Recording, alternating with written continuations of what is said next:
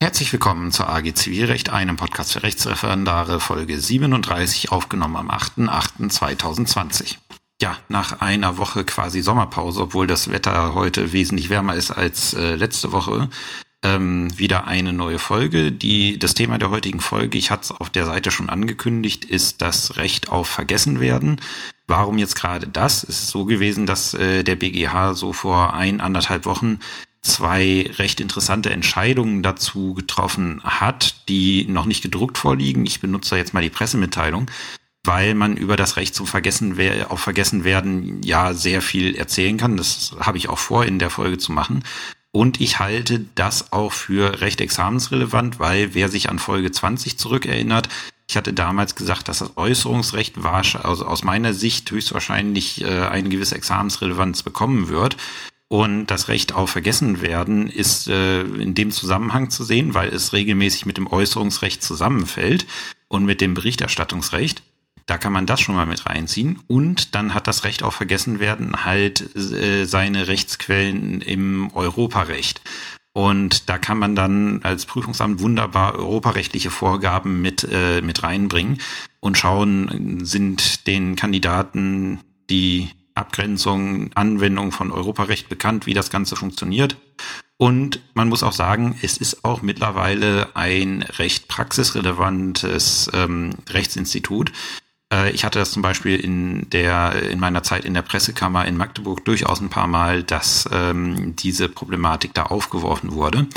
Deswegen halt heute eine Folge dazu. AGBs kommen auch noch ich, ich hatte gelesen, da haben sich einige drauf gefreut, aber ich bin mit der Konzeption der Folge noch nicht so ganz einverstanden.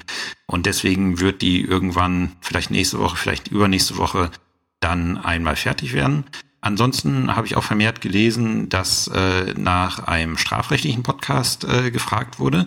Tatsächlich bin ich da dran. Das ist jetzt etwas, was ich angehen werde. Ich ähm, werde jetzt demnächst die Arbeitsstelle wechseln zum 15. August und wenn ich diesen Wechsel dann hinter mir habe, dann werde ich äh, mal zusehen, dass ich von Kollegen AG-Leitern, weil ich habe selber keine strafrechtliche AG bisher ge, äh, ge, äh, geleitet, dass ich von Kollegen AG-Leitern mal so Materialablaufpläne kriege, was die so alles ansprechen in ihrer Arbeitsgemeinschaft.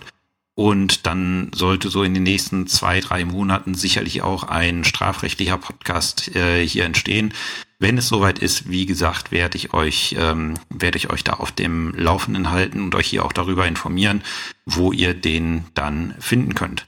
Gut, zum heutigen Thema, ähm, das Recht auf Vergessen werden ja, das Recht auf Vergessen werden. Das ist etwas, mit dem werden, äh, hätten wir uns alle nicht beschäftigen müssen, wenn wir ein bisschen älter wären. Das sagt das Bundesverfassungsgericht auch in seiner Leitentscheidung zum Recht auf Vergessen werden. Ähm, die Problemstellung beim Recht auf Vergessen werden ist wie folgt. Ähm, die Presse, im, im, Regelfall geht es um Presseberichterstattung, die Presse berichtet über irgendetwas und berichtet darüber zulässig. Das ist sehr wichtig, dass die ursprüngliche Berichterstattung zulässig äh, gewesen ist. Ähm, weil äh, wenn sie unzulässig gewesen ist, wissen wir noch nicht so ganz, wie es mit dem Recht auf Vergessenwerden ist. Das hat der BGH nämlich dem EuGH im Wege der Vorabentscheidung vorgelegt.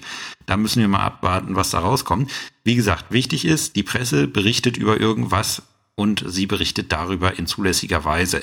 Entweder weil es eine wahre Tatsache ist oder weil es eine zulässige Verdachtsberichterstattung ist oder oder oder. So, das wird gedruckt und wenn wir ein paar Jahrzehnte zurückgehen würden, würde es äh, damit seinen Bewenden haben. Äh, dieser, äh, dieser Beitrag, ob es jetzt ein Fernsehbeitrag oder ein Printbeitrag ist, egal, dieser Beitrag würde irgendwann im Laufe der Zeit aus dem sogenannten News Cycle, wie es die Engländer nennen, verschwinden und würde in Vergessenheit geraten. Das war, ich will jetzt nicht sagen die gute alte Zeit, aber wir leben ja alle in Zeiten, in denen wir das Internet haben, dankenswerterweise, weil sonst könnte ich zum Beispiel das hier nicht machen, was ich gerade mache. Ähm, aber das führt halt auch dazu, dass die ganzen oder viele Presseorgane Online-Archive haben, in der, in denen auch alte Beiträge, die teilweise Jahrzehnte zurückliegen, eingestellt werden, dass man halt ein Archiv hat, was ja auch Sinn macht, zum Beispiel, wenn Historiker irgendwas recherchieren wollen, dass das schnell geht. Ähm, also der, diese Einträge werden jetzt oftmals in Online-Archiven archiviert und sind dementsprechend auch über Suchmaschinen da sei nur Google genannt, über Jahre, Jahrzehnte da, nach der eigentlichen Berichterstattung noch abrufbar. Und das ist das Problem dabei, dass ähm, die Betroffenen von dieser Berichterstattung, die ursprünglich mal zulässig gewesen ist, ähm, auch noch Jahre, Jahrzehnte später verfolgt werden können. Was halt in dem Sinne nicht möglich wäre, wenn wir das Internet nicht hätten. Und ähm, da hat sich dann und das, äh, das ist, äh, das muss man sagen, die Rechtsquelle oder die Herleitung dieses Rechts auch vergessen werden. Mittlerweile ist es in Artikel 17 der Datenschutzgrundverordnung sogar explizit geregelt. Aber wie dieses Recht hergeleitet wurde, das ist ganz interessant. Und das ist auch etwas, was man ja quasi rechtshistorisch, so historisch ist es noch nicht. Die Entscheidungen sind noch relativ jung, die das Ganze ähm, ins Rollen gebracht haben. Ähm, aber die, das ist etwas, äh, etwas, das sollte man wissen, weil es auch etwas ist, was, äh, mit dem man, ja, wenn man jetzt Anwalt wird oder auch wenn man Richter wird, in der täglichen Praxis zu tun hat, nämlich äh, das Recht auch vergessen werden, ist jetzt nicht eine, ähm, ist jetzt nicht eine Rechtsfigur, die direkt aus dem Persönlichkeitsrecht entstanden ist, wie man meinen sollte, sondern diese Rechtsfigur ist zum Datenschutzrecht entwickelt worden. Primär vom Europäischen Gerichtshof, der anhand der alten Datenschutzrichtlinie, die jetzt durch die Datenschutzgrundverordnung abgelöst wurde, ähm, das Ganze entschieden, äh, das Ganze entschieden und entwickelt hat ähm, und nachgehend dann halt auch vom Bundesverfassungsgericht. Und deswegen jetzt einmal zu Beginn der ganzen Folge eine kurze Darstellung der relevanten Rechtsprechung, wie die sich so entwickelt hat, was da so entschieden wurde. Und im zweiten Schritt der Folge werde ich euch dann sagen, und das ist wahrscheinlich das äh, das, was diejenigen, die hier fürs Zweitexamen zuhören, am meisten interessiert, wo man das in der Prüfung, in der Klausur oder im Urteil äh, antreffen wird, das Recht auch vergessen werden. Ja, der kleine Blick auf die Rechtsprechungshistorie beginnt nicht mit einer Entscheidung vom Europäischen Gerichtshof, wie man meinen könnte, wenn es um Datenschutzrecht geht, sondern mit äh, einer Entscheidung des Europäischen Gerichtshofs für Menschenrechte vom 25.05.2004. Das hat die, ähm, ja, die Beschwerdenummer 57597 aus 00 österreichischer Rundfunk gegen Österreich. Ähm, was war passiert? Ähm, der österreichische Rundfunk hatte über eine Pressemitteilung des Justizministers ähm, berichtet und ähm, der Justizminister hatte halt in dieser Berichterstattung ähm, von einem bestimmten Strafverfahren erzählt, ähm, was da alles schiefgelaufen wäre. Und in dem Zusammenhang wurden vom, äh, vom österreichischen Rundfunk ähm, Bilder des Betroffenen, der hinsichtlich dieser Straftat angeklagt war, gezeigt ähm, die, ähm, die von dem Prozess herrührten. Zum Zeitpunkt dieser Berichterstattung über die Äußerung des Justizministers war diese, ähm, äh, war dieses Verfahren gegen den Betroffenen schon seit drei Jahren vorbei. Und er ist zwar verurteilt worden in dem Verfahren, aber nicht wegen dieser Straftat, die, äh, über die der Justizminister da gesprochen hat. Und beide Zusätze, also erstens, dass dieses Strafverfahren seit drei Jahren vorbei ist und zweitens, dass äh, der Betroffene deswegen nicht verurteilt wurde, fehlten in dieser Berichterstattung. Der Betroffene hat dann den österreichischen Rundfunk, ähm, äh, Rundfunk ähm, äh, zivilrechtlichen Anspruch genommen, hatte da in den ersten beiden Instanzen keinen Erfolg, hatte erst in der letzten Instanz Erfolg und das hatte dem österreichischen Rundfunk nicht äh, gepasst ähm, woraufhin er dann den Europäischen Gerichtshof für Menschenrechte angerufen hat. Der hat dann mit der genannten Entscheidung die äh, Beschwerde für unzulässig erklärt und hat halt, und das ist jetzt der relevante Gesichtspunkt, gesagt, ähm, auch ein verurteilter Straftäter hat ein grundrechtliches Interesse daran, dass ab einem bestimmten Zeitpunkt ihm seine Straftaten alleine aus Resozialisierungsgründen nicht mehr vorgehalten werden. Das ist insofern auch klar, ähm, weil da muss man nur mal in unser Strafrecht schauen. Wenn wir zum Beispiel ins Bundeszentralregistergesetz schauen, da gibt es Regelungen drin, wie lange wir überhaupt einem Straftäter seine Straftaten noch vorhalten dürfen. Die Tilgungsfristen. Wie lange steht ein Eintrag, eine Vorstrafe im Bundeszentralregister? Oder wenn man wesentlich näher schaut, ähm, wenn man mit dem Auto zu schnell unterwegs gefahren ist, auch da gibt's Regeln, wie lange man einem das vorhalten kann, wie lange das in Flensburg gespeichert werden darf. Ähm, alles Ausformungen letztlich daran, dass wir sagen, okay, irgendwann ist die Sache so lange her, die wollen wir ihm nicht mehr vorhalten. Und gleiches gilt dann halt auch so der Europäische Gerichtshof für, äh, für Menschenrechte für die Presseberichterstattung Und er hat halt gesagt, also was das oberste Gericht von Österreich, ich weiß jetzt nicht, wie es genau heißt, da gemacht hat, dass sie gesagt haben, nein, äh, diese Berichterstattung ist unzulässig und dementsprechend gibt es zivilrechtliche Ansprüche. Ähm, das ist vollkommen in Ordnung. Da haben wir menschenrechtlich äh, zu Lasten, also hinsichtlich der Pressefreiheit nichts auszusetzen. Das war so die erste Entscheidung, oder es, es gab da auch vorher Rechtsprechung des äh, EGMR dazu, aber das war so, ist so die Entscheidung, die so immer als Beginn, ähm, ja, als Beginn der ganzen Geschichte äh, genannt wird. Und dann ging es ins Europarecht mit, wie, wie gesagt, wie ich finde, einer recht jungen Entscheidung. Ähm, das waren sogenannte, ein sogenanntes Vorabentscheidungsverfahren aus Spanien. Das ist die sogenannte Google Spain Entscheidung des EuGH. Äh, die wird, also den, wahrscheinlich hat das schon zumindest im, vom Schlagwort her jeder einmal gehört. Ist ein Urteil des äh, Europäischen Gerichtshofs vom 13.05.2014, ist wie gesagt auch wie immer in den Shownotes verlinkt. Ähm, und äh, beschäftigt sich mit der Frage, wie die europäische Richtlinie 9546 EG vom 24.10.95 auszulegen ist. Auch diese in den Shownotes.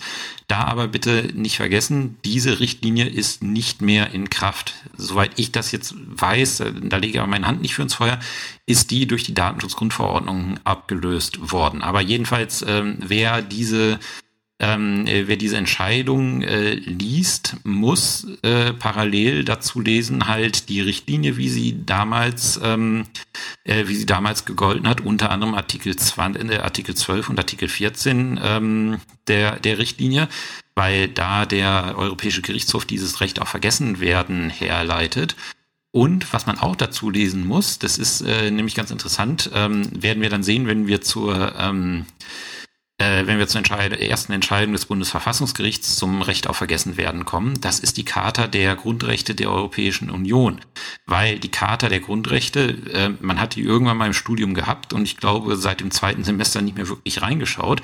Ähm, aber da stehen, ähm, äh, da stehen ein paar Grundrechte drin, die wir, ja, also einen Grundrechtsschutz, den wir auch in Deutschland kennen, äh, den das Bundesverfassungsgericht aber erst entwickelt hat. Aber zum Beispiel steht in Artikel 8 des Grundgesetzes, äh, jetzt sage ich schon das Grundgesetz, Artikel 8 der Grundrechtscharta, äh, das Recht jeder Person auf Schutz der sie betreffenden Perso äh, personenbezogenen Daten explizit als Recht drin.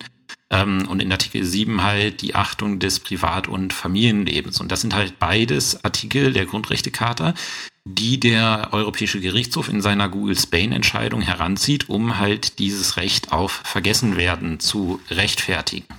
Wie gesagt, ähm, die Google Spain-Entscheidung ähm, hat das Aktenzeichen C131 aus 12, äh, ist wie gesagt auch verlinkt, ähm, ist im Rahmen eines sogenannten Vorabentscheidungsverfahrens ergangen. Wer sich tiefergehender mit der Problematik beschäftigen möchte, muss sich auch die Schlussanträge ähm, ansehen. Äh, der EuGH hat ja so ein, wie ich finde, immer sehr komisches System, dass ähm, zuerst der Generalanwalt sehr ausführlich einen, ja, einen sogenannten Schlussantrag, das ist quasi wie ein Gutachten schreibt, ähm, und dass dann der Gerichtshof sein Urteil macht. Im Regelfall folgt er dem Schlussantrag des äh, Generalanwalts, aber er muss es nicht. Bestes Beispiel dafür war die Geschichte äh, mit der Lkw-Maut. Da hatte der, äh, der Generalanwalt äh, gesagt, nee, die, die, äh, die Pkw-Maut in Deutschland, das geht schon in Ordnung. Und äh, wie uns allen bekannt ist, hat der Gerichtshof das dann anders gesehen. Aber das führt dazu, dass die eigentlichen Urteile des Gerichtshofs relativ kurz sind und die ganze Aufarbeitung passiert halt überwiegend in den Schlussanträgen. Bedeutet, wenn man sich die Entscheidung näher ansieht, muss man sich auch die Schlussanträge des Generalanwalts ansehen, dementsprechend auch mit in den Shownotes verlinkt. Wie gesagt, Google Spain ist im Rahmen eines sogenannten Vorabentscheidungsverfahrens ergangen. Für diejenige, äh, den, diejenigen, denen, bei denen das, Beruf, äh, das Europarecht länger zurückliegt, es ist ein sogenanntes Verfahren, was jedes Gericht in der Europäischen Union, also jedes staatliche Gericht eines Mitgliedstaates in der Europäischen Union ergreifen kann. Ähm, die obersten Gerichte eines, äh, eines Mitgliedstaates müssen es ergreifen. Ähm, das ist nämlich so, Europarecht, Auslegungsmonopol von europarechtlichen Vorschriften liegt beim EuGH. Und wenn ich dann als äh, staatliches Gericht dazu komme, meine, äh, mein Verfahren, mein Verfahrensausgang ist davon abhängig, wie europarechtliche Vorschriften auszulegen sind, dann kann ich als äh, staatliches Gericht hergehen und äh, den EuGH anrufen und ihm Fragen vorlegen, dass er mir sagt, wie habe ich das Europarecht hier auszulegen. Und als letztinstanzliches Gericht muss ich das machen, weil äh, das äh, vorangegangene Gericht, da gibt's immer noch Rechtsmittel dagegen, aber wenn ich als, äh, als letztinstanzliches Gericht äh, innerstaatlich tätig bin und es stellt sich hier die Frage nach der Auslegung von Europarecht, dann muss man dieses Vorabentscheidungsverfahren machen. Und Vorabentscheidungsverfahren heißt das Ganze deswegen, weil der Europäische Gerichtshof dann halt über diese Auslegungsfragen vorab entscheidet und die letztliche Endentscheidung trifft dann das staatliche Gericht. Ist ganz interessant, wenn man sich damit mal beschäftigt. Wir haben neulich, äh, äh, neulich einen Leitfaden weitergeleitet bekommen, was für solche Vorabentscheidungsverfahren zu beachten ist. Wen das Ganze mal interessiert, äh, kann sich da weiter einlesen. Aber jetzt weiß man halt, in welchem Kontext diese Google Spain-Entscheidung steht. Was war passiert? Ähm, der Kläger des dortigen Verfahrens, äh, Herr Costa, äh, Costella González, heißt er, sehe ich zumindest in der Entscheidung hier, ähm, ist, ein, ist ein spanischer Staatsbürger und es äh, ist wohl so gewesen, dass dessen Grundstück wegen irgendwie Beitragsrückständen bei der Sozialversicherung zwangsversteigert wurde. Und das war am 9.3.1998 ist dazu ein Artikel in der, in einer Lokalzeitung veröffentlicht worden. Das machen wir tatsächlich äh, auch. Also Zwangsversteigerungstermine werden auch in Deutschland veröffentlicht. Ich glaube auch in Zeitungen, müsste ich mir nochmal anschauen. Auf jeden Fall diese Termine werden öffentlich bekannt gemacht äh, hat den Hintergrund, dass natürlich möglichst viele Leute kommen und bieten sollen und deswegen wird das äh, bekannt gemacht. Deswegen war diese ursprüngliche Berichterstattung in dieser Tageszeitung im Jahr 1998 auch, äh, äh, auch zulässig. So, und es war jetzt so, wenn man dann den Namen von Herrn Gonzales bei Google eingegeben hat, ähm, dann zeigte, wurde auch Jahre später äh, diese Berichterstattung, also dieser, äh, diese Information über den Zwangsversteigerungstermin angezeigt. Und äh, das war sogar wohl noch, genau nimmt man es dieser Sachverhaltsdarstellung nicht, aber es muss wohl immer noch im Jahr 2010 so gewesen sein. Wo man sich schon fragt, okay, mal ernsthaft, äh, zwölf Jahre nachdem da das Grundstück versteigert werden sollte, äh, steht das da immer noch bei Google? Also da kann man ja schon mal irgendwelche Zweifel dran haben. Und jedenfalls wollte dann halt äh, das spanische Gericht wissen, wie ist äh, die, ja, diese, äh, diese Richtlinie, die ich da genannt hatte, die, ähm, wo habe ich es, 95-46-EG Richtlinie auszulegen. Und da hat halt der Gerichtshof ganz eindeutig gesagt, ähm, dass diese Richtlinie dahingehend auszulegen äh, ist. Also erstmal, äh, das, das, war schon das äh, Revolutionäre. Oder nicht Revolutionäre, aber das war äh, mit der wichtigste Schritt, hat der, ähm, hat der Gerichtshof gesagt, also wenn ich als Suchmaschine eine Suchmaschine betreibe und ich ähm, packe da diese Verlinkung rein, dann verarbeite ich personenbezogene Daten und unterfalle dieser Datenschutzrichtlinie, die damals gegalten, äh, gegolten hat. Und dann, das ist Ziffer 4 der Entscheidung, hat äh, der Gerichtshof halt entschieden, dass es dieses Recht auf Vergessenwerden gibt. Man hat äh, mit möglicherweise mit Zeitablauf als Betroffener ein Recht darauf, dass diese Informationen in der Suchmaschine nicht mehr angezeigt werden, weil sie einfach, äh, weil sie einfach ähm, ja irgendwann ihre Relevanz verlieren. Er hat ganz klar gesagt, das ist eine Frage des Einzelfalls. Da mag es Abstufungen geben. Zum Beispiel als explizite Ausnahme ist erwähnt worden, ähm, ja, ist erwähnt worden, die äh, zum Beispiel äh, besondere öffentliche Interesse an Persönlichkeiten, Persönlichkeiten, die im öffentlichen Leben stehen und so weiter.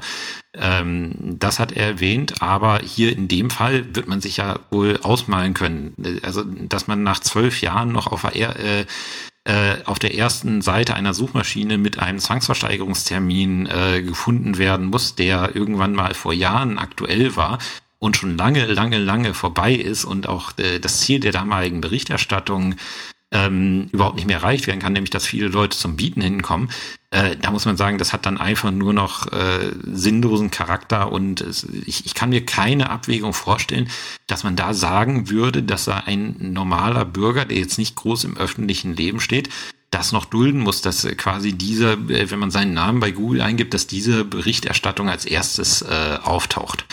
Und äh, da muss man sich, wie gesagt, dann äh, ja, äh, dann fragen, was, äh, was soll das? Das ist aber jedenfalls der, den Rahmen, den äh, der EuGH vorgegeben hat. Und dann hat äh, das Bundesverfassungsgericht recht aktuell mit Beschluss vom 6.11.2019 nachgelegt. Das ist das Aktenzeichen 1 BVR 16 aus 13, hat auch den Titel bekommen Recht auf Vergessen römisch 1. Äh, sehr lesenswerte Entscheidung. Ähm, da ging es darum, äh, dass äh, Beklagter im Ausgangsverfahren der Spiegel war und Beschwerdeführer war jemand, der 1982 rechtkräftig wegen Mordes und versuchten Mordes zu einer lebenslangen Freiheitsstrafe verurteilt wurde. Er ist verurteilt worden im Jahr 1981 an Bord der Yacht A, so heißt sie, die sich bei einer Atlantik Atlantiküberquerung auf hoher See befand, zwei Menschen erschossen und einen dritten schwer verletzt zu haben. Und, nach zwei, äh, und im Jahr 2002 wurde dieser äh, Beschwerdeführer aus Strafhaft entlassen. Der Spiegel hat halt in den Jahren 82 und 83 unter einer Auseinandersetzung mit äh, der Person des Beschwerdeführers, der auch namentlich genannt wär, äh, wurde, äh, drei Artikel in seiner gedruckten Ausgabe erstellt. Und diese Artikel werden beim Spiegel seit 1999 ähm, online im Online-Archiv ähm, bereitgestellt. Und es ist so, wenn man den Namen, oder es war so, wenn man den Namen des Beschwerdeführers in einem gängigen Internetsuchportal wie Google eingab, dass man diese Artikel gleich unter den ersten Treffern hatte. Und ähm, das war der Ausgangsfall, den das Bundesverfassungsgericht zu entscheiden hatte.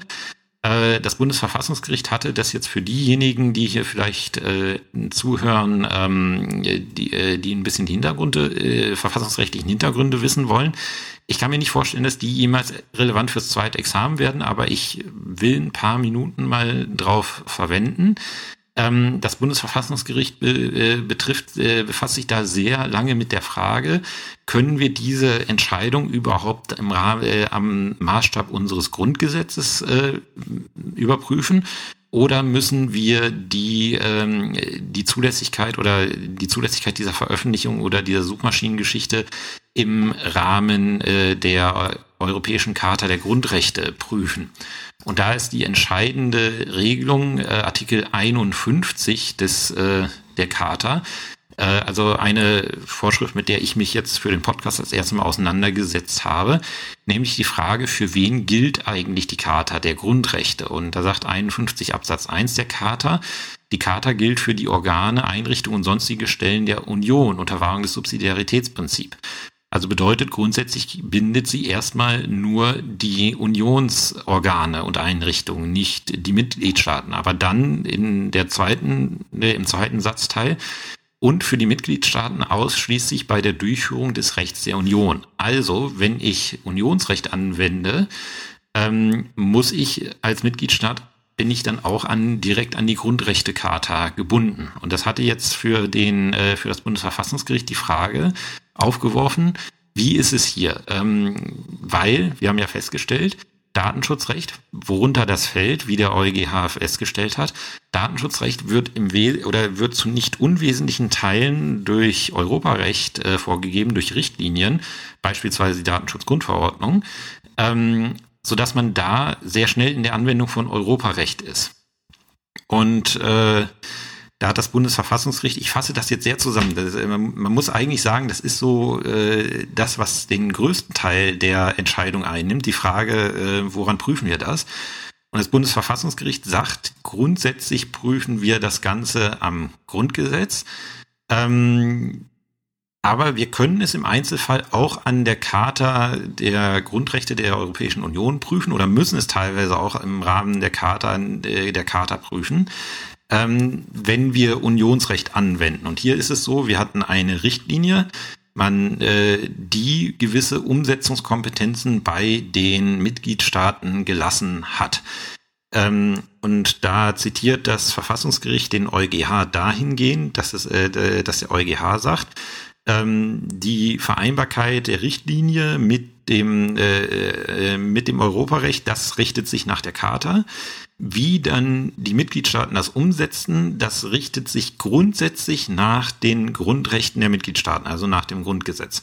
Ausnahme ist dann gegeben, wenn die, ähm, wenn der nationale Grundrechtsschutz hinter dem zurückbleibt, was an europäischem Grundrechtsschutz vor, äh, vorgesehen ist. Also wenn wir jetzt auf einmal äh, mit unserem äh, mit unserem allgemeinen Persönlichkeitsrecht weniger Grundrechtsschutz gewährleisten würden, als es die Charta der Grundrechte tun würde, dann müsste man wohl sagen, dann müsste man die Charta der Grundrechte anwenden.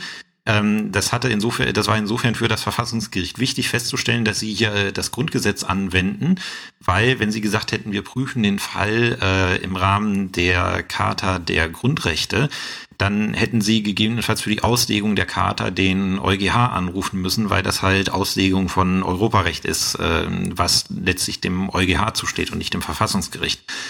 Ähm, aber wie gesagt, wenn man sieht, was das Verfassungsgericht äh, zum allgemeinen Persönlichkeitsrecht entschieden hat und auch immer weiterentwickelt hat in der Rechtsprechung, wird man kaum sagen können, guten Gewissens, äh, dass die Charta da mehr gewährleistet an Grundrechten, als es das Grundgesetz tut.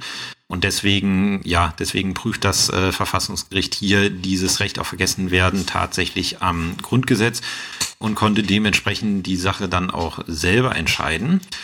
Ähm, und hat dann halt in der ganzen Entscheidung ähm, grundlegende Maßstäbe aufgezeigt und hat erstmal, wie ich finde, sehr schön die Problematik äh, aufgerissen, warum wir denn ein Recht auf Vergessenwerden brauchen. Das war das, was ich eingangs gesagt habe, weil früher hatte man einen sogenannten News Cycle, da waren die Sachen dann mal einen Moment präsent und dann sind die in der Versenkung verschwunden und man hat die im Regelfall auch nicht wieder rausgeholt. Heutzutage ist es aber unheimlich einfach, alles, äh, alles möglich über jeden zu erfahren, indem man einfach mal den Namen bei Google eingibt. Und das führt dazu, dass diese alten Kamellen, wenn ich es jetzt mal so etwas äh, salopp sagen kann, dass diese alten Kamellen immer wieder präsent bleiben und aufgewärmt werden können mit relativ wenig Aufwand. Und deswegen, sagt das Bundesverfassungsgericht, brauchen wir dieses Recht auf, ähm, ähm, auf Vergessen, äh, auf Vergessen werden oder Recht auf Vergessen haben die, die haben dies genannt in ihrer Entscheidung, einfach um dem Persönlichkeitsrecht des Betroffenen gerecht zu werden. Und wie macht man das, äh, wenn man sowas hat? Ja, das wird im Regelfall eine Abwägung werden, weil natürlich auch äh, das Presseorgan sich auf Grundrechte berufen kann. Wir haben auf der einen Seite das Grundrecht des Betroffenen, das allgemeine Persönlichkeitsrecht des Betroffenen und auf der anderen Seite natürlich die Pressefreiheit desjenigen, der den Artikel mal geschrieben hat und der ihn jetzt archiviert hat. Ähm, und da sagt erstmal das Bundesverfassungsgericht, äh, das ist, das ist ganz wichtig ähm, solange sich niemand beim Presseorgan meldet, müssen die auch nichts machen. Also die können ihre Artikel erstmal problemlos in ein Archiv äh, packen. Aber, aber wenn sich dann jemand meldet, dann muss man prüfen. Aber man muss jetzt nicht regelmäßig seine Archive durchschauen und gucken, hm, kann ich das da noch stehen lassen?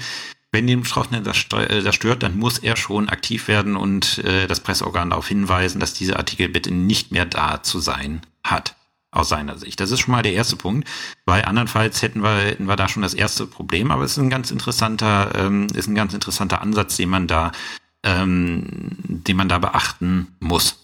So, dann geht's weiter. Auf der einen Seite haben wir das äh, allgemeine Persönlichkeitsrecht. Ähm, da muss man beachten, das ist ein Punkt, der ist ganz wichtig, der steht eigentlich in jeder Entscheidung zu diesem Thema Recht auf Vergessenwerden drin. Ähm, da sagt das Bundesverfassungsgericht, ja, man hat ein allgemeines Persönlichkeitsrecht, aber dieses allgemeine Persönlichkeitsrecht gibt einem keinen Anspruch darauf, in der Öffentlichkeit so wahrgenommen zu werden, wie man das gerne selber möchte. Also nur weil ich mich selber in einer bestimmten Art und Weise sehe, habe ich keinen Anspruch darauf, und das kann ich auch nicht gerichtlich durchsetzen, dass über mich so berichtet wird, dass die Öffentlichkeit das genauso sieht, wie ich gerne möchte. Das ist äh, ein sehr wichtiger Grundsatz zum allgemeinen Persönlichkeitsrecht, äh, sollte man auch immer mit da, äh, dazu schreiben, weil äh, tatsächlich, wenn man diese Klagen sieht, hat man öfters mal den Eindruck, dass äh, ja, äh, dass man da sagen, äh, dass man da sagen muss, mh, hm, hm, äh, ja, welchen Sinn hat jetzt diese Klage? Ich kann da zum Beispiel eine Geschichte, die kann ich aus dem Nähkästchen plaudern, das war diese, ähm, das war eine Geschichte, äh, da ging es um, äh, um den Einfluss der Pharmalobby auf Ärzte. Da hatten Spiegel und Korrektiv hatten darüber ähm, hatten darüber ein größeres Rechercheprojekt gemacht und hatten auch eine Daten, äh, hatten, äh, ist es dann so gewesen, ähm, dass äh, Pharma, Pharmaindustrien veröffentlicht haben, welcher Arzt von ihnen möglicherweise Zuwendung gekriegt hat, wenn dieser Arzt damit einverstanden war. Und das Problem war halt, dass diese Berichte äh, vollkommen uneinheitlich waren, äh, schwer durchschaubar waren und Spiegel und Korrektiv haben sich dann mal hingesetzt, haben das Ganze ausgewertet und in eine Datenbank überführt. Und dann konnte man, äh, konnte man, indem man seinen Arzt, wenn er denn der Veröffentlichung gegenüber den Pharmafirmen zugestimmt hat, ähm, konnte man seinen Arzt da eingeben und dann in dieser Datenbank schauen, hat er was von Pharmafirmen bekommen und wenn ja, wie viel. Und äh, da gab es dann eine regelrechte Klagewelle. Ich hatte auch einen Fall davon äh, in Magdeburg, das endete dann in einer Klagerücknahme. Ähm, aber es gab dann halt äh, eine Klagewelle der Ärzte, die in dieser Datenbank aufge, äh, aufgetaucht sind, dagegen, wo wir alle gesagt haben, ja, äh, allgemeines Persönlichkeitsrecht, ja, aber das sind, sind wahre Tatsachen, die verbreitet werden. Ähm, und äh, es gibt keinen Anspruch darauf, in der Öffentlichkeit so gesehen zu werden, wie man das selber gerne möchte. So viel am Rand dazu. Und ansonsten ist es dann, sagt das Bundesverfassungsgericht auch, äh, eine, ja, eine Abwägungsfrage. Wir haben auf der einen Seite das, äh, äh, das Persönlichkeitsrecht des Betroffenen, ähm, wo wir hier im Rahmen mit der Straftat auch ein, ja, ich sag mal, ein Resozialisierungsgedanken drin haben, weil man irgendwann als Straftäter einen Anspruch darauf hat, dass man halt nicht mehr ähm, ja, dass man halt nicht mehr, äh, nicht mehr laufend mit seiner Tat konfrontiert wird, vor allen Dingen, wenn man schon aus Strafhaft entlassen ist und das auch schon seit geraumer Zeit. Ähm, das, spielt, das spielt eine Rolle und diese, diesem Recht wird man wohl, je länger der Zeitablauf ist, wird man wohl immer mehr, äh, immer mehr ja, Gewicht äh, zuweisen müssen. Dann im Rahmen der Pressefreiheit muss man dann berücksichtigen, dass es ursprünglich um eine zulässige Berichterstattung ging, also dass hier entweder wahre Tatsachen verbreitet wurden oder dass, äh, dass es eine zulässige Verdachtsberichterstattung ist. Wie gesagt, ähm, wer da die Unterschiede nochmal wissen möchte, Folge 20 habe ich auch zu Beginn der Folge in den Shownotes nochmal verlinkt. Ähm, und dann halt auch, das ist auch ein Interesse, was das Bundesverfassungsgericht anerkennt, dass die Presse ein Interesse daran hat, ihre Berichterstattung unverändert archiviert zu lassen. Ähm, weil man halt über einen Prozess, äh, der damals zeitlich relevant war, geschrieben hat. Und da hat dann die Presse ein Interesse, diese, äh, diese zeitgeschichtlichen Dokumente, diese Artikel unverändert erhalten zu lassen. Das ist die zwei, äh, das ist das zweite, was äh, da abwägt. Und dann halt zum Beispiel bei einer Straftat die Schwere der Straftat, wie ähm, äh, wie bedeutsam war dieser Prozess. Also zum Beispiel über den Prozess, der gerade gegen den Attentäter von Halle äh, vom Oberlandesgericht Naumburg läuft. Ähm, da wird man wohl noch eine ganze Zeit lang drüber berichten dürfen, weil es halt ein enorm wichtiger Prozess im Rahmen der Zeitgeschichte war, genauso der NSU-Prozess. Ähm, wohingegen der Ladendiebstahl bei Kaufland, äh, wenn darüber mal berichtet wird, wenn man den irgendwie nach sechs Monaten schon nochmal aufwärmen würde, ohne besonderen Grund, da hätte man dann schon wieder, ein, ja, äh, wäre schon wieder anders. Also man sieht halt, äh, der Einzelfall macht es und das macht das Bundesverfassungsgericht halt sehr deutlich. In dem Fall haben sie gemeint, also nach all der Zeit darf es nicht mehr so sein, dass äh, wenn man den Namen eingibt, gleich als erster oder zweiter Treffer dieser, ähm, dieser, ja, äh, diese, diese Artikel auftauchen. Da muss irgendwas gemacht werden. Was genau gemacht werden muss, das haben sie nicht gesagt. Sie haben da verschiedene Möglichkeiten äh, aufgezeigt. Zum Beispiel, man könnte irgendwie dafür sorgen, dass äh, man den, äh, den Artikel dann verändert äh, und es anonymisiert oder irgendwelche Klarstellungen äh, macht, wie auch immer. Also da, da hält sich das Bundesverfassungsgericht ja zu Recht immer sehr bedeckt, äh, dass sie, wo die Fachgerichte noch Spielraum haben, eben nicht sagen, wie sie es gerne hätten, sondern einen Rahmen aufmachen, was man machen könnte. Aber sie haben jedenfalls gesagt, so wie die Situation da in dem Verfahren ist, geht es nicht. Das können wir so nicht mehr akzeptieren. Das war so die erste große Entscheidung dazu und dann gab es immer wieder ähm, kleinere Entscheidungen, dazu, zum Beispiel die Entscheidung äh, vom 7.7.2020, ganz aktuell, 1 BVR 146 aus 17. Ähm, das war ein, äh, ja, das war eine Verdachtsberichterstattung im Rahmen der Korruptionsaffäre bei Siemens ähm, die letztlich dazu geführt hat, dass der Betroffene, also man hat äh, gegen den Betroffenen, äh, Betroffenen kein äh, Ermittlungsverfahren eingeleitet. Es war eine reine Verdachtsberichterstattung und auch die ist in ähm, Online-Archiven äh, gelandet und das wollte der Betroffene auch nicht mehr haben. Und da war es jetzt so, da, da konnte man jetzt tatsächlich mal sehen, also, äh, es ist tatsächlich so, dass die Frage, wo steht denn das bei Google, wenn ich den Namen eingebe, äh, für das Verfassungsgericht recht relevant zu sein scheint, weil die, äh, die setzen sich hier sehr lange damit auseinander, dass äh, dieser Artikel doch erst dann auftaucht, wenn man den Namen bei Google des Betroffenen eingibt und da kommt er erst auf Seite 2 irgendwie an 48. Stelle oder so. Und da sagen sie dann im Ergebnis, nee, also das kann so bleiben. Also haben die, die Verfassungsbeschwerde nicht zur Entscheidung angenommen. Äh, ja, also scheinbar das, äh, also scheinbar ein sehr ausschlaggebendes Kriterium, wenn man mal so die Rechtsprechung sichtet. Zu guter Letzt ähm, äh, außer verfassungsrechtlichen Rechtsprechung eine Entscheidung vom 25.02.2020, 1 BVR 1282 aus 17. Ähm, da war es so, dass ähm, ja, äh, dass äh, der Beschwerdeführer Sohn eines ehemaligen Oberbürgermeisters einer süddeutschen Großstadt ist und äh, er jetzt als Partner in einer Anwaltskanzlei äh, tätig ist und äh, auch da gab es wieder einen Archivartikel, wo über seinen Vater berichtet wurde und er halt auch als äh, als Sohn diese äh, seines Vaters, das er, er nun mal ist, namentlich genannt wurde. Und er wollte halt Unterlassungen haben, wollte das halt aus diesen Archiven entfernt haben, ähm, weil er mit seinem Vater nicht in Verbindung gebracht werden möchte. Und ja, da ist er beim Bundesverfassungsgericht relativ knapp äh, wieder mit dem Satz hinten übergefallen, dass sie ihm gesagt haben, du hast keinen Anspruch darauf, in der Öffentlichkeit so gesehen zu werden, wie du es gerne hättest.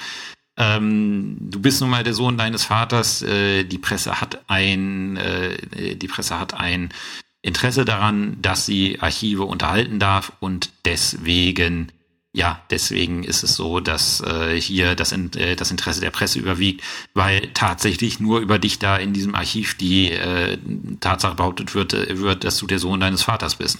Mehr nicht. Also der Eingriff in dein Persönlichkeitsrecht ist wohl äußerst gering. Das ist dann auch so die letzte Entscheidung zu dem Thema, die das Verfassungsgericht äh, getroffen hat.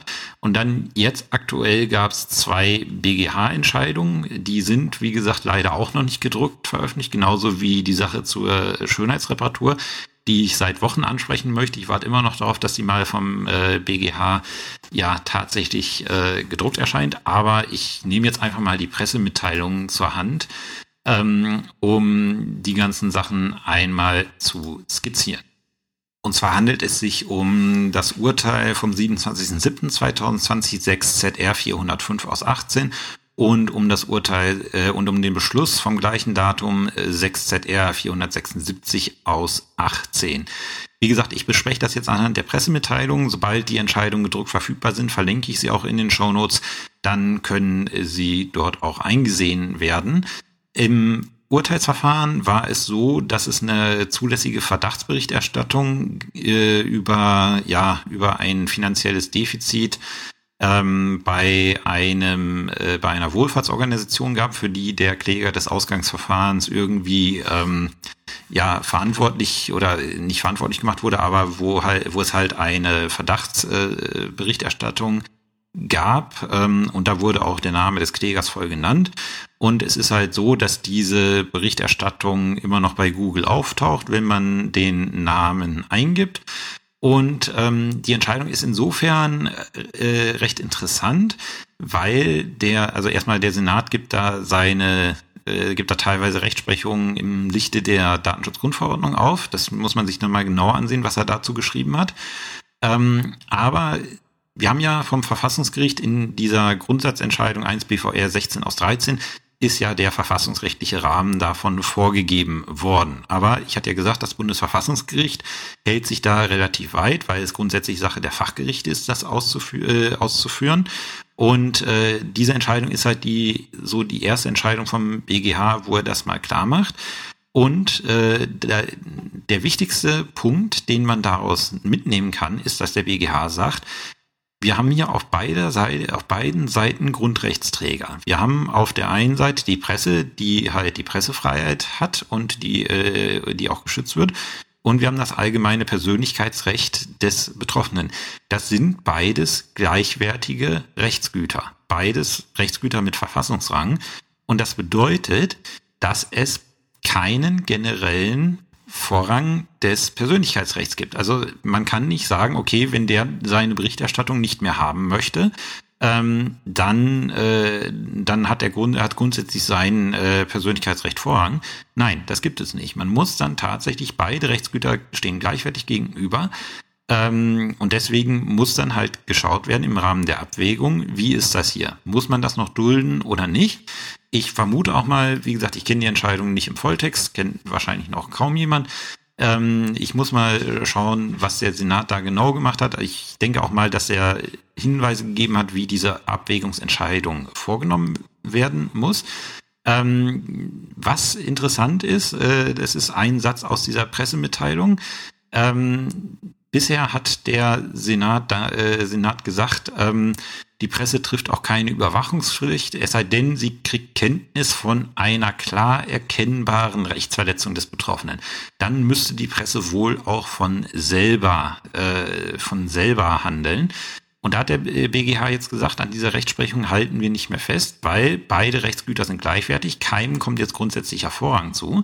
Ähm, und deswegen äh, ist es, ähm, kann es auch so sein, dass diese verantwortliche Suchmaschine äh, eher tätig werden muss als bei einer klaren, erkennbaren Rechtsverletzung des Betroffenen. Das wird sehr interessant sein, wenn die Entscheidung gedruckt ist, was der BGH dazu gesagt hat. Wahrscheinlich sogar mit der interessanteste Teil dieser Entscheidung. Ähm, sollte man sich in jedem Fall dann einmal zu Gemüte führen, wenn es da ist. Ähm, Im Wesentlichen wird das äh, mit der mit dem Inkrafttreten der Datenschutzgrundverordnung begründet, die halt in Artikel 17 explizit jetzt dieses Recht auf Vergessen werden, das Recht auf Löschung vorsieht und äh, wahrscheinlich leitet der BGH da für die Suchmaschinenbetreiber äh, doch gewisse Überwachungspflichten nun ab. Wie gesagt, es bleibt äh, abzuwarten, was jetzt genau in der Entscheidung steht. Und die andere Geschichte ist, und das ist jetzt für diejenigen, die jetzt zum aktuellen Zeitpunkt zuhören, solange die Sache noch nicht entschieden ist, also die jetzt irgendwie demnächst ins Examen gehen, ähm, ist das ganz interessant, weil äh, dort der BGH gesagt hat, ähm, wir können die Frage nicht selber entscheiden, wie es denn jetzt ist, wenn dieser verlinkte Beitrag in der Suchmaschine ähm, wenn nicht klar ist, ob dieser zulässig ist. Also wenn man davon ausgehen muss, ist, oder, oder wenn es nicht klar ist, ähm, oder wenn man davon ausgehen muss, ist es eine unzulässige Berichterstattung, die da, ähm, die da verlinkt wurde. Wie trifft das dann den Suchmaschinenbetreiber? Und da hat der BGH gesagt, das können wir selber nicht entscheiden, da muss äh, Europarecht ausgelegt werden. Und deswegen hatte diese Frage im Wege der Vorabentscheidung dem EuGH zur Prüfung vorgelegt. Dementsprechend wird die Frage, wie das mit Suchmaschineneinträgen bei unzulässiger Berichterstattung und das Recht auf Vergessenwerden ist, wird derzeit, denke ich, nicht, zumindest im ersten, äh, im zweiten Examen, nicht Examensgegenstand werden. Weil, ähm, ja, äh, wir, wenn man es in einer gerichtlichen Klausur machen würde, müsste man dann dazu kommen, dass man Vorabentscheidungsbeschluss macht, äh, was absolut prüfungsuntauglich ist. Äh, und wenn man es in Anwaltsklausur machen würde, müsste man dann halt äh, im Gutachten erwarten, dass man dann schreibt, ja, kann ich nicht sagen, weil es ein Vorabentscheidungsverfahren anhängt oder müsste man Vorabentscheidungen einholen. Ich weiß nicht, wie der EuGH das auslegen würde. Die und die Auslegungsmethoden wären möglich. Zu dem und dem Ergebnis könnte man kommen und dann müsste man dem Mandanten irgendwas empfehlen. Find, fände ich irgendwie eine sehr komische Klausur. Könnte ich mir nicht vorstellen, dass man die gescheit schreiben kann. Deswegen würde ich mal vermuten, dass diese Frage im Examen erstmal ausgeklammert wird, weswegen man schon mal sich gedanklich zumindest im Moment, in dem Moment, wo ich die Folge aufnehme, also wenn da irgendjemand in anderthalb, zwei Jahren vielleicht mal diese Folge hört, bitte aufs Aufnahmedatum achten und bitte schauen, ob diese Sache nicht mittlerweile vom EuGH entschieden wurde mit äh, der Vorabentscheidung. Ähm, aber zum jetzigen Zeitpunkt kann man sagen, okay, wenn Recht auf Vergessenwerden geprüft wird, können wir schon mal davon ausgehen, dass die, der ursprüngliche Artikel, an dem Anschluss genommen wird nunmehr, dass der ursprünglich mal zulässig gewesen ist. Das hilft einem dann schon mal, wenn man die Prüfung hinsichtlich dieses anderen Artikels äh, macht. Ja, und damit sind wir dann auch beim Thema, wie kommt euch das Recht auf Vergessenwerden in einer Klausur daher? Darauf möchte ich jetzt den Schluss der Folge verwenden. Ja, zu guter Letzt die Frage, wie kommt dieses ganze, äh, dieses ganze, was ich euch äh, jetzt erzähle, in einer Klausur daher? In der Urteilsklausur wird ähm, man wahrscheinlich einen Suchmaschinenbetreiber in Anspruch nehmen ähm, auf Unterlassung und wird dann halt einen Unterlassungsanspruch nach 1004 in Verbindung mit 823 Satz 2 BGB prüfen müssen. Deswegen, wer nochmal in Erinnerung äh, gerufen haben möchte, wie das Ganze funktioniert, bitte einmal in Folge 20 reinhören. Die ist, wie gesagt, zu Beginn dieser Folge auch verlinkt. Ähm, und dann werdet ihr im Rahmen der Abwägung erstmal dazu kommen, dass dieser Bericht ursprünglich entweder eine wahre Tatsache behauptet oder eine zulässige Verdachtsberichterstattung darstellt. Muss man im Moment dazu kommen, weil die Frage, wie ist es, wenn das unzulässig ist, noch nicht durch den EuGH geklärt wird. Lässt sich im zweiten Examen schwer prüfen. Im ersten Examen wäre es anders, da könnte man dann schauen, zu welchen Auslegungsergebnissen kommt ihr. Aber halt in der Urteilsklausur ist das nicht prüfbar, weil wir wollen nicht, dass ihr, äh, dass ihr einen Vorabentscheidungsbeschluss schreibt. Also ihr, äh, könnt ihr, werdet ihr zu dem Ergebnis kommen, dass äh, ursprünglich eine zulässige Berichterstattung vorgelegen hat. Und ihr erinnert euch an Folge 20, wo ich gesagt habe, grundsätzlich ist die Verbreitung von wahren Tatsachen oder zulässiger Verdachtsberichterstattung zulässig. Ähm, und das ist jetzt einer der Fälle, wo es tatsächlich mal sein kann, dass die Verbreitung wahrer Tatsachen unzulässig sein kann. Das ist dann nochmal die Abwägung, die man dann mit den Interessen des Betroffenen am Ende machen muss. Und da kann tatsächlich diese Abwägung auch mal kippen. Deswegen finde ich das Recht auf Vergessenwerden so interessant, weil das tatsächlich ein Korrektiv darstellt, zu dem sonstigen Grundsatz, grundsätzlich sind wahre Tatsachen, ähm, ja, sind wahre Tatsachen, die Verbreitung wahrer Tatsachen sind grundsätzlich zu dulden. Das kann man damit im Rahmen der Abwägung, die man dann halt macht, noch korrigieren. Und äh, da muss man dann halt diese Abwägung machen, wie sie das Bundesverfassungsgericht im Groben vorgestellt hat, wie sie der BGH im Feinen vorgestellt hat, halt mit den Erwägungen, ähm, worüber wurde da berichtet, wie weit ist das zeitgeschichtlich relevant, ähm, wie lange liegt das zurück für den Betroffenen? Welche Stigmatisierungswirkungen hat das? Zum Beispiel, wie gesagt, der Sohn eines äh, Oberbürgermeisters einer, Süddeut einer süddeutschen Großstadt zu sein, wird jetzt wenig stigmatisierend sein, auch wenn der Betroffene das vielleicht so empfinden mag. Ähm, wohingegen immer wieder mit einem Dreifachmord konfrontiert zu werden, ist schon eher stigmatisierend, kann man auch sagen, selber schuld hätte es ja nicht morden müssen. Ähm, aber das ist halt die Frage, die sich dann stellt. Und wie wir wissen, wenn wir mal die verfassungsgerichtliche Rechtsprechung durchschauen, an welcher Stelle steht's denn im Rahmen der Suchmaschinenabfrage? Und dann, wie gesagt, ganz wichtig, es muss eine echte Abwägung sein. Ich habe das schon mehrfach hier erzählt, dass die meisten Abwägungen der Referendare in den Klausuren, die ich so lese, sind, da schaut man dann, okay, welche, welches Ergebnis möchte ich denn haben? Ähm, und dann findet man fünf oder sechs Argumente für die Seite, die man bevorzugt, aber nennt für die andere Seite überhaupt kein einziges und sagt dann, ja, hier äh, ist doch ganz klar, ähm, äh, diese Argumente überwiegen. Ja, das Problem ist, für die andere Seite gab es auch mehrere Argumente im Sachverhalt, die man zumindest mal nennen sollte. Äh, wie man dann das Ganze rausargumentiert, äh, ist halt äh, ist halt eine andere Frage. Aber eine Abwägung setzt für mich voraus, dass ich auch alle, dass ich beide Positionen vollumfänglich erkenne und auch umfassend darstelle. Ansonsten ist das keine Abwägung. Ansonsten sage ich einfach, was mir besser passt. Hat mit Abwägung nichts zu tun. Und dementsprechend nach der aktuellen BGH-Entscheidung nicht vergessen, ähm, es gibt keinen Vorrang von der Pressefreiheit und es gibt erst recht keinen, oder man muss sagen, es gibt erst recht keinen Vorrang, äh, Vorrang von der Pressefreiheit, aber es gibt auch keinen Vorrang vom, äh, äh, vom allgemeinen Persönlichkeitsrecht, sondern eine offene Abwägung mit den Argumenten, die ich ausdrucksweise genannt habe. Und wenn man das dann dahinter packt und es ist tatsächlich das Recht auf Vergessen werden, was geprüft wird in der Klausur, ich denke, dann sollte die Klausur auch gut werden. Und ansonsten, wenn es eine Anwaltsklausur ist, muss man dann halt, ähm, muss man dann halt äh, schauen, dass man das im Gutachten macht. da könnte dann zum Beispiel noch relevant sein, äh, gegen wen man vorgeht, ob man gegen die Presse vorgeht, die das im Archiv veröffentlicht hat, oder gegen den Suchmaschinenbetreiber. Ist eine ganz interessante Frage, die man mal abprüfen könnte. Und das könnte man zum Beispiel auch mit einer schönen Frage der Streitverkündung, ähm, äh, der Streitverkündung, äh, äh, ja, in, äh, in Verbindung bringen, indem man, äh, indem man sagt, okay, da, so könnte man tatsächlich auch eine falsche Tatsachenbehauptung äh, da reinkriegen, indem man sagt, okay, äh, der man dann kommt, sagt, ja, dieser Presseberichtartikel, äh, der ist falsch inhaltlich. Ich möchte grundsätzlich, dass er unterlassen wird. Aber sollte der Artikel, äh, sollte diese Berichterstattung doch zulässig sein, entweder weil es sich herausstellt, dass es wahr ist oder weil es sonst zulässig ist, dann möchte ich aber, dass das in der Suchmaschine nicht mehr auftaucht, weil es irgendwie fünf Jahre zurückliegt. Und dann könnte man zum Beispiel in der Anwaltsklausur, man weiß ja, ich bin ein großer Freund von Anwaltsklausuren, Ironie aus, äh, aber da könnte man dann zum Beispiel halt äh, die falsche Tatsache prüfen. Ähm, da dann halt die ganze, äh, die ganze Leier 823.004 analog machen ähm, und dann feststellen, nee, okay, diese Berichterstattung ist zulässig ähm, oder besteht die Gefahr, dass sie zulässig wird, äh, dass sie ja zulässig angesehen wird.